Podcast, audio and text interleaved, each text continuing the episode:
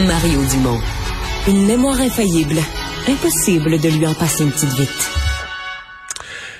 On avait suivi ça un peu en Europe. Écoutez, là, c'est on est vraiment dans une période de, maladie des enfants. Je sais pas ce qui se passe, mais euh, il y a le streptocoque A, streptocoque du groupe A, c'est suivi en Europe euh, présentement. Et euh, on nous dit maintenant, c'est aussi sous surveillance. Peut-être pas avec la même nervosité, mais c'est aussi sous surveillance au Québec. On va tout de suite en parler avec Diane Lamar, notre pharmacienne. Bonjour Diane. Bonjour Mario. Ouais, d'abord, avant de parler de, de, l'Europe ou du Québec, euh, quand on parle du streptocoque A, euh, on parle de quoi? Pourquoi on a des craintes chez les enfants? Ben, on parle d'une bactérie et non pas d'un virus. Euh, le, nom complet, c'est streptocoque bêta-hémolytique du groupe A. Et c'est une infection qui, en général, est bénigne, mais qui est quand même très incommodante dans le sens où il y a vraiment beaucoup de symptômes au niveau de la gorge, des gros maux de gorge, euh, enflure des amygdales, des ganglions dans le cou. Et souvent, une des caractéristiques, les, les enfants vont avoir du mal à avaler quand les adultes, là, vraiment, ils vont, c'est enflé dans la gorge. Euh, de la fièvre, euh, la fièvre de façon importante aussi.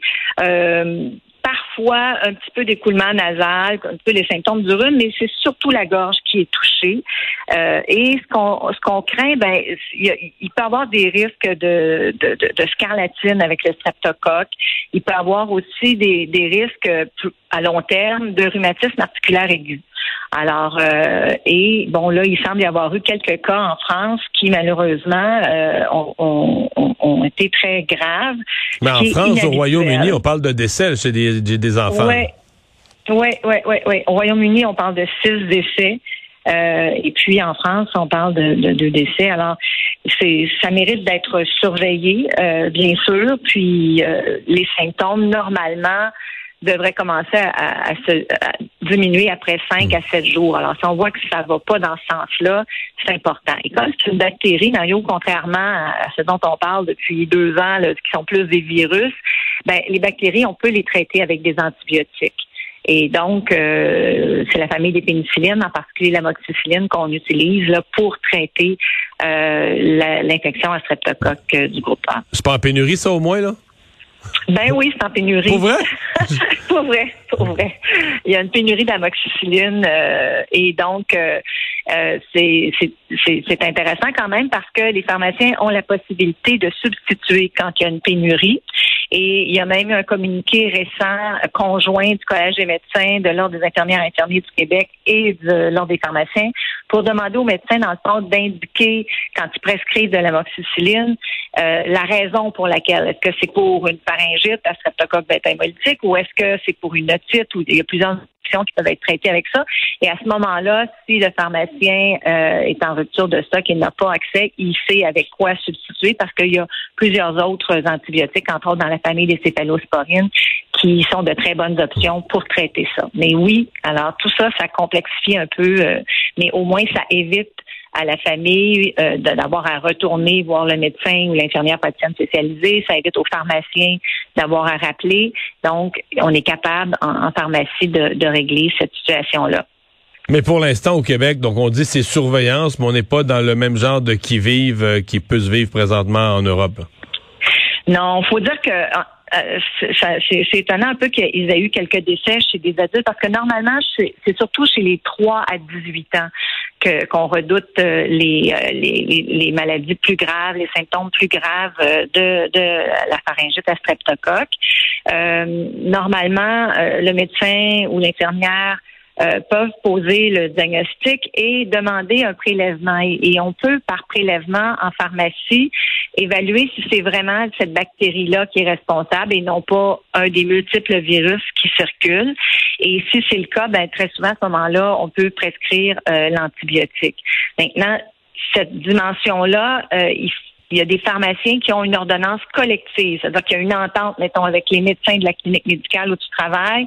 Le médecin a donné certaines spécifications, euh, tels symptômes depuis tant de temps, tant de fièvre et tout ça. Si le, le, patient rencontre ces critères-là, le pharmacien peut à ce moment-là faire le prélèvement euh, et tout de suite entamer la prescription d'antibiotiques. Mais c'est pas toutes les pharmacies qui ont ce genre d'entente-là. Donc, toutes les pharmacies peuvent substituer, si elles n'ont pas d'amoxicilline, mais pour euh, prescrire le test et euh, l'antibiotique, ça, normalement, euh, il faut vérifier avec son pharmacien pour voir si lui, il a une ordonnance collective de cette nature-là.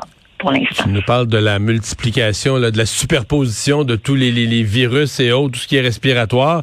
je voyais qu'en France, là, il relance, un peu comme ici, mais euh, les autorités de santé relancent une espèce de campagne de vaccination, l'importance d'être vacciné, l'encouragement à porter le masque. Euh, ça dit euh, la, juxtaposition de la COVID-19, de la grippe, de la bronchiolite et d'autres infections respiratoires. Ça ressemble à chez nous? Ah oui, oui, oui. Écoute, c'est vraiment très répandu là dans je dirais, dans, en Europe et, en Amérique du Nord. Et, les systèmes de santé qui débordent, j'aurais dû l'inclure. Oui, là aussi, euh, c'est vraiment la, menace. Euh, euh, c'est inhabituel que ce soit aussi important que ça, avec autant d'infections qui nécessitent des consultations. Là, tu sais, les gens sont vraiment malades et ça dure longtemps. Mais en France, je te dirais qu'ils ont vraiment pris du retard par rapport à la vaccination. Là, je regardais, ils n'ont que 2,8 millions de personnes sur 68 000, 68 millions, je veux dire, qui euh, ont eu une dose de vaccin depuis octobre. Ça, veut dire seulement 4% des gens qui euh, se sont fait vacciner depuis octobre. C'est très peu. On est mieux que ça ici, quand même, au Québec. Là, euh, on a 67% des gens de 80 ans et plus, puis à peu près 56% des gens de 60 ans et plus qui, entre 60 et 79, qui ont eu une dose dans les cinq derniers mois. Donc, on est mieux. Mais euh, c'est sûr que ceux qui veulent bénéficier de la vaccination COVID pour le temps des fêtes, là, pour Noël, c'est là, c'est la bonne fin de semaine pour se faire vacciner parce que ça prend deux semaines pour que nos taux d'anticorps montent. Alors, c'est le bon moment. Là. Tant qu'à le faire, si on prévoit le faire, mais on se dit, oh, je vais attendre un peu, je vais faire mon magasinage, non, c'est la bonne fin de semaine euh, pour le faire. Ça sera encore le temps la semaine prochaine, mais, mais euh, c'est vraiment le moment qui nous permet d'avoir des bons euh, notre montée, notre taux d'anticorps plus élevé au bon moment pour la période du 25 décembre au 1er janvier. Merci Diane. Au revoir. Ça fait plaisir. Au revoir.